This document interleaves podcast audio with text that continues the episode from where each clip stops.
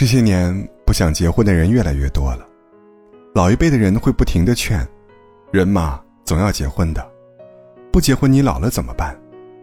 人哪有不结婚的呀？仿佛结婚是每个人的人生必修课，不完成它，生活便不可能是完整的。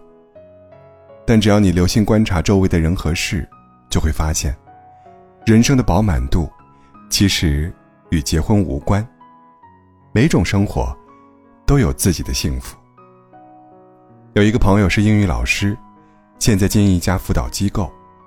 他是我见过最独立的人，好像什么事情都不需要别人帮忙，小到换灯泡、通下水、修家具，大到买房、买车、办各种执照，都是自己一个人完成的。可他本质上并不是一个独来独往的人，他爱交朋友。也喜欢参加聚会，他只是享受单身的感觉，享受自己能支配所有事情的自由。他经常说：“一个人也很好啊，不用迁就对方的时间，闲下来就能有一场说走就走的旅行。不用顾及对方的口味，怎么布置，都是一顿完美的大餐。”关于未来，他有一堆预案，保险投资。没有年龄限制的技能，对他来说，这些看得见、摸得着的东西，才是最踏实可靠的。他总是清楚的知道，自己想要什么，而不是别人期待他有什么。在他身上，我感受到了一种难得的平和。他说：“如果顺心，一个人吃火锅也是乐趣；如果隔着心，两个人牵手。”同样是寂寞。结婚这件事，本就是如人饮水，冷暖自知的。有人不结婚过得很潇洒，有人结了婚也过得很幸福。有一个大学同学，现在是一个平台的签约作者，算不上大红大紫，但是每个月的收入足以养活自己。单身时的他，每个月攒下来的钱，能去逛街、旅行、买包、看演出。可以说是无忧无虑，但是结婚后，需要考虑和付出的地方就多了去了。想吃水煮鱼，因为老公吃不了辣的，只能换成黄焖鸡；想去看电影，因为没人看孩子，只能改成刷网剧。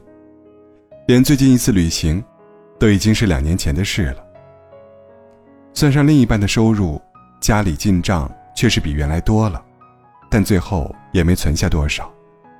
奶粉余量不足，房贷数额不小，牙牙学语的女儿，没几年也会长成巨型吞金兽。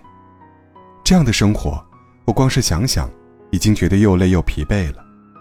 但他脸上的笑容，却比从前多了，人也开朗了不少。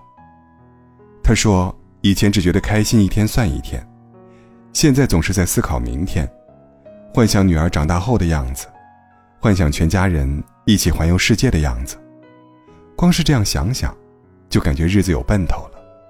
她说：“这样的生活有时候确实很累，但是和老公拉着宝宝在楼下散散步，吹吹和煦的晚风，然后看着他从路边买一束花，开心的跑向自己，就觉得很幸福。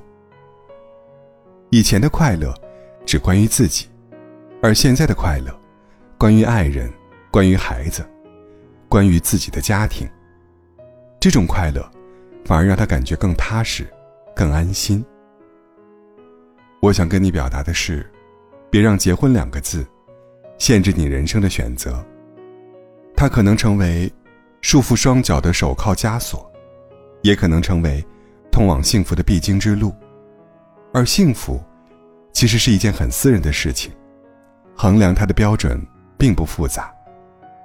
单纯就是你能否在当下的处境中，感到快乐和惬意，看到希望和未来。